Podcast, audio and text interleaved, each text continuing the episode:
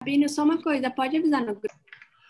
Nós tínhamos estudado, na parte anterior do capítulo, sobre o, a fala, na verdade, que a fala se divide em vários tipos de na pronúncia e as letras, e que quando o ser humano fala é diferente quando Shem fala, inclusive essa um parêntese, isso está relacionado com o estudo de Tânia de hoje, do dia de hoje. Se alguém quiser, capítulo 21 de Tânia, pode se aprofundar um pouco mais, muito interessante.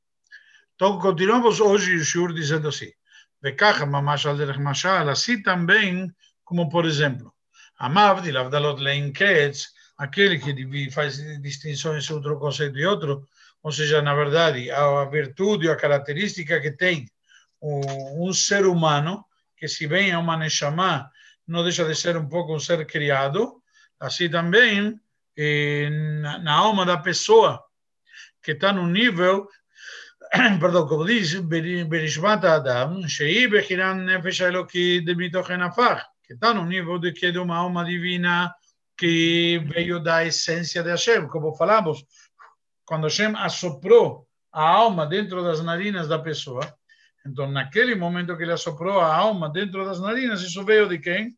Isso surgiu, veio, se originou na própria essência da Kadosh Baruch. Certo? Então veio dele.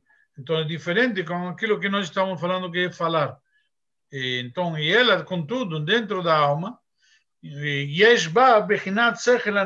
tem um pouco do que seria o, o intelecto oculto, que é um nível muito elevado de Hashem, que é Merumaz Beot Yud, que isso está insinuado na letra Yud.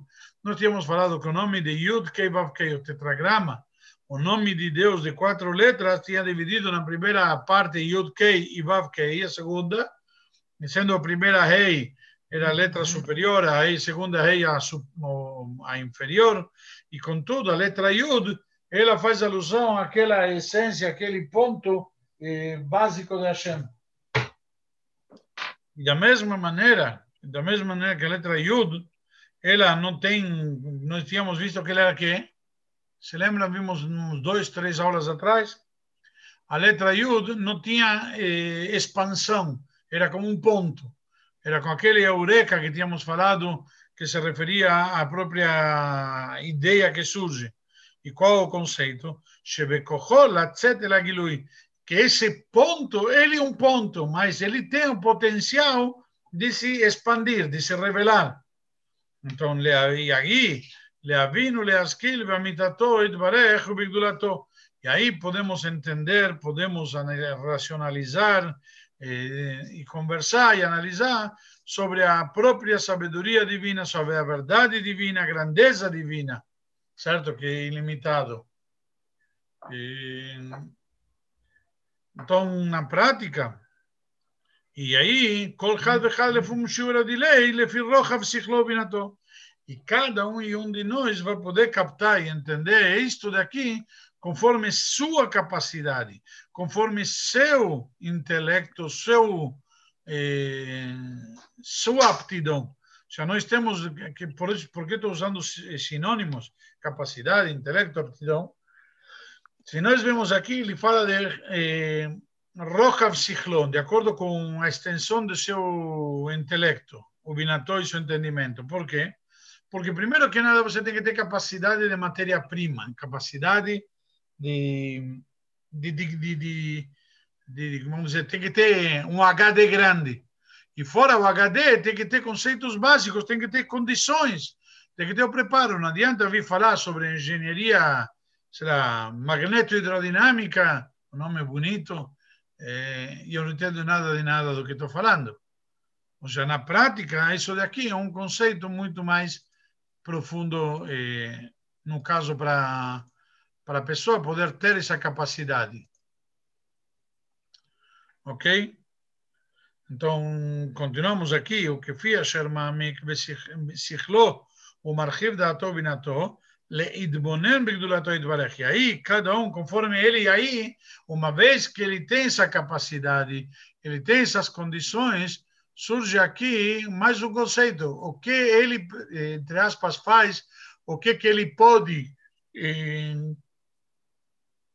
aproveitar as capacidades que ele tem. Ou seja, ele tem capacidades de mas ele está aproveitando essas capacidades, está se desenvolvendo, ele está se aprofundando ou não? Esse é o conceito que, que vem aqui.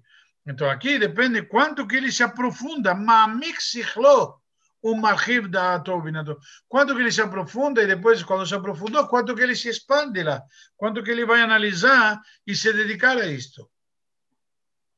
Azai merumezet binato beot hei. E aí vem o intelecto, a forma, o potencial de capacidade de entendimento, de que isso é já a letra rei que se expandiu. Sheyesh la roja, ela tem expansão. A letra Yud era um ponto, a letra rei tem espaço. Então ela ocupa muito mais espaço. Então, eh, ela tem largura, como se diz. Vegam orech também comprimento. Então a letra E ela se expandiu muito proporcionalmente. E o que, que isso reflete? Amore ala amshachá milemala lemata. Isso que vem, que vem de cima para baixo. Isso que vem de cima para baixo se refere, se refere leholid mibinato veitbonenuto. Isso para gerar do seu entendimento, da sua concentração e análise, certo? Quando ele vai se aprofundar nisso e pensar e racionalizar, eh, então aí ele vai dizer, Bigdulat Hashem, Ahavat Hashem, Bigdulat Hashem, veirá Quando ele vai analisar a grandeza de Hashem, o amor e temor e todos os seus derivados, simplesmente como como como isso vai produzir, como vai se vai evoluir e vai vai vai se desenvolver. Tanto no seu intelecto quanto no seu coração. Ou seja, isso vai trazer que a pessoa possa refletir e possa sentir. E nós vemos aqui que, inclusive, a gente pode gerar sentimentos, a gente pode produzir sentimentos, simplesmente que precisa para isso é o quê? Se dedicar a isso, investir e, e se aprofundar. E uma vez, mas para isso temos que ter um pouco de vamos dizer, matéria-prima e, a mais disto, nos aprofundar com isso. E uma vez que desenvolvimos e evoluímos e despertamos tanto no conceito espiritual, quanto, perdão, racional, quanto no conceito emocional, nos ambos âmbitos, e aí isso se expressa e se revela no seu coração. Ou seja, quando isso finalmente ele sente e ele coloca esse sentimento. Não adianta dizer eu gosto. E eu gosto de morango, então vou querer comer morango. Eu gosto de, de churrasco, vou querer comer churrasco. Esse, esse, esse, sentimento tem que ser expressado, tem que ser eh, vivenciado, não adianta senão. Então, da mesma maneira, esse assunto, quando eh, vem do intelecto, certo? Do, do, racional, eu analisei, me aprofundei, entendi e tudo mais, isso aí vai gerar, vai de alguma maneira desenvolver, que isso se referia àquela, àquela expansão, como falamos antes, vai, vai se revelar e vai simplesmente gerar e vai trazer de cima para baixo, ou seja, vai concretizar. É algo espiritual, algo que está em cima de forma racional, que era o ponto, o Yud, e aí vai se expandindo até que traz aqui embaixo a coisa vem na prática. O misé, como diz, o misé nimshechá avodah amitit be'esek hatorah mitzvot. E isso vai produzir um trabalho real, verdadeiro, na ocupação de Torah e mitzvot. Bekol vedibur o maase. Tanto seja na, na, na fala, na, ou na, na, na, voz, como diz, bekol, na voz, ou no, no, na fala, ou na ação. Isso vai trazer na prática simplesmente poder produzir e atuar com as mitzvot, ou seja, vivenciar isto, que não seja simplesmente uma teoria ou algo abstrato, que não tem, não tem não é tangível, não, não, não, não tem palpabilidade. E aí continuamos dizendo, quando isso realmente vem para baixo, já conseguimos trazer para o mundo físico, como dizemos, em ação, Hen, otiot vav hei. E aí são as segundas letras vav e hei, as letras na prática que eh, que nós vemos aqui que essas letras que na prática se expressa e se revela Como um pedacinho mais já te dou, Débora, vi que levantou a mão. וגם ההתבוננות להבין ולהשכיל באמיתתו וגדולתו יתברך. e também a concentração de entender e racionalizar tudo isto na verdade a grandeza de Hashem, Nimshecha Gam minha Torá. Agora, de onde vem tudo isso? Da Torá. De onde tem essas condições? Da Torá. Por esta razão que a pessoa ele pode estudar a Torá, assuntos que provocam o entendimento divino. Quando a gente estuda a parte filosófica, tem que estudar discussões, tem que estudar alahá, tem que estudar eh, diversos assuntos, mas também tem que estudar o que nós chamamos aqui na prática de eh, o que provoca, sabe? Tem, tem assuntos que despertam, por assim dizer. Ou seja, eu vou dar um exemplo prático. Alguém vai perguntar Será que alguém no mundo não sabe que existe Coca-Cola? Acredito que até os monges no Tibete conhecem Coca-Cola. Certo? Então, para que, que essa empresa gasta, investe fortunas para poder divulgar o produto deles no jogo de futebol? Todo mundo sabe. Só que na hora que você está assistindo o jogo, você está lá envolvido no jogo, Aí, de repente, você vê a propaganda e diz, oh, te, te, te vê aquela vontade, ah, eu vou tomar uma Coca-Cola. Naquela hora, ela provocou que você vai lá e pega uma Coca-Cola e bebe uma Coca ou uma cerveja determinada. Da mesma maneira. Por quê? Nessa hora, oh, essa é uma hora boa para curtir. E vou pegar aquela cerveja. Da mesma maneira. Então, tem assuntos de Torá também que despertam, elas motivam, elas geram em nós esse sentimento. ¿Y por qué? De Oraita,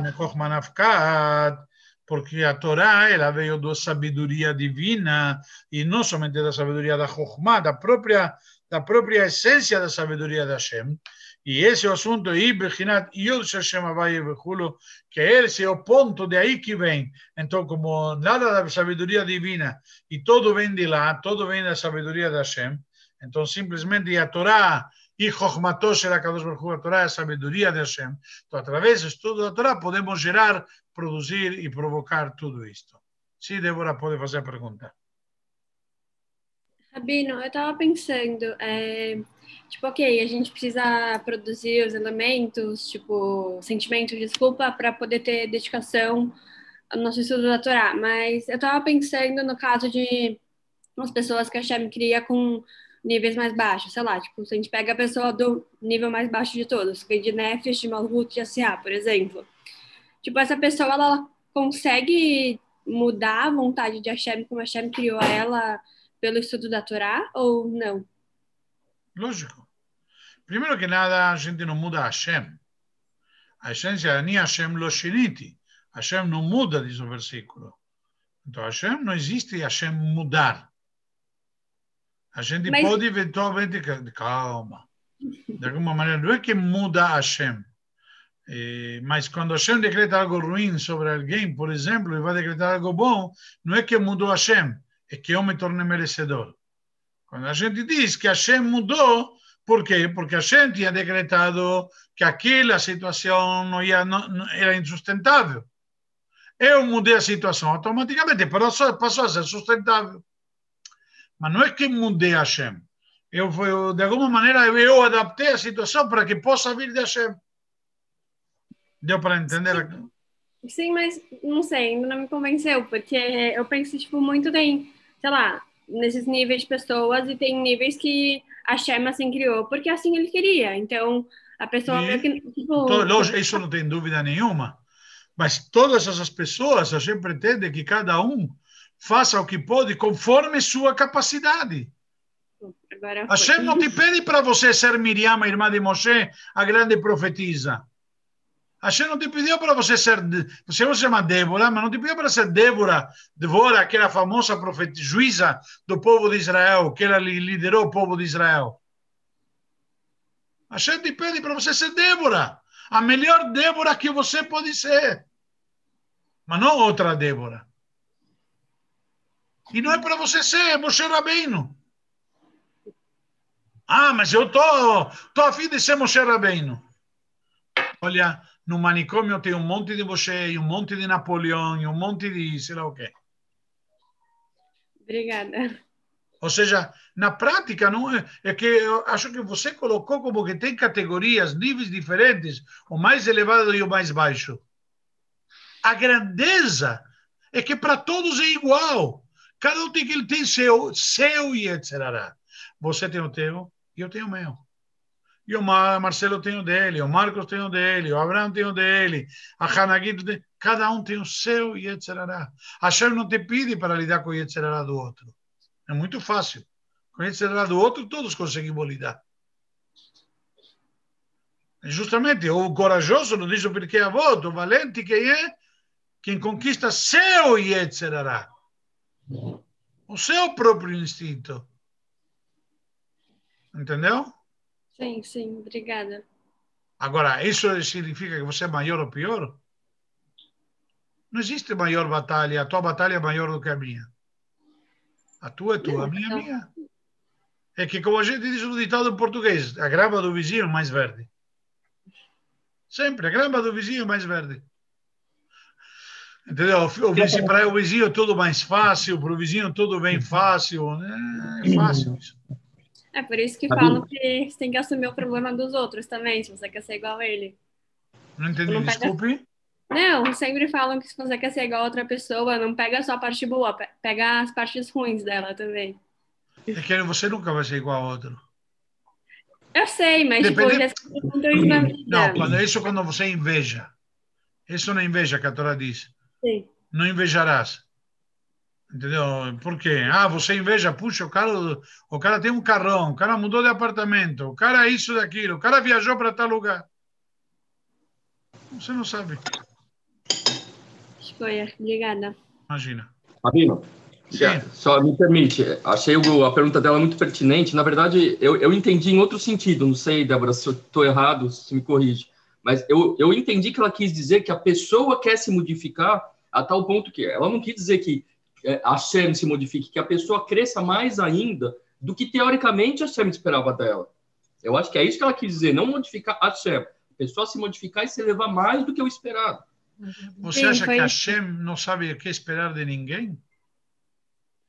Mas o sentido da pergunta dela é que você, a pessoa. Eu tenho, perdão, você falou que a Shem, eu vou, vou melhorar mais do que a Shem espera. Olha a limitação que você deu para a Shem. Caramba! Uhum. Já eu sou maior do que a Shem. Bom, eu sou argentino, não posso, mas. não, entendi, tá bom. Entendi. A gente sempre sabe, né? Entendeu? Não? Sabe. A gente sabe, a gente nos deu a capacidade. Só que a, pré, a gente não aproveita a capacidade do jeito que a gente pode. A gente não se dedica do jeito que a gente tem condições. Entendeu? Você está no senhor, está preocupado, pensando nisso, pensando naquilo, pensando no outro e sei lá o quê.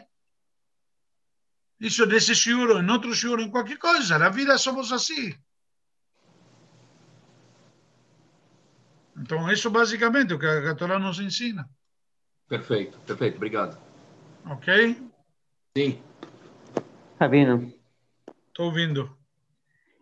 Queria entender um pouco melhor aqui, porque eu sempre fico meio confuso sobre quando a gente fala de intelecto. Tem a parte do intelecto, que seria, por exemplo, Romá, Biná, que está acima das emoções, porque ainda está acima de Hesser, Gurá e tudo. Que... Mas a gente tem uma parte do intelecto também que está submetida às emoções, né? Se a gente está bravo, a gente tem uma tendência a pensar alguma coisa. Está feliz, tem uma tendência a pensar outra coisa. Aí eu fico meio confuso, e eu fico meio confuso como que isso se como ficaria com as tanto com a Sefirot, assim, e como a, nas vestimentas da alma, o intelecto que a gente, intelecto que a gente fala, né, o pensamento, estaria em qual parte? Eu na prática acho que eu, eu, o conceito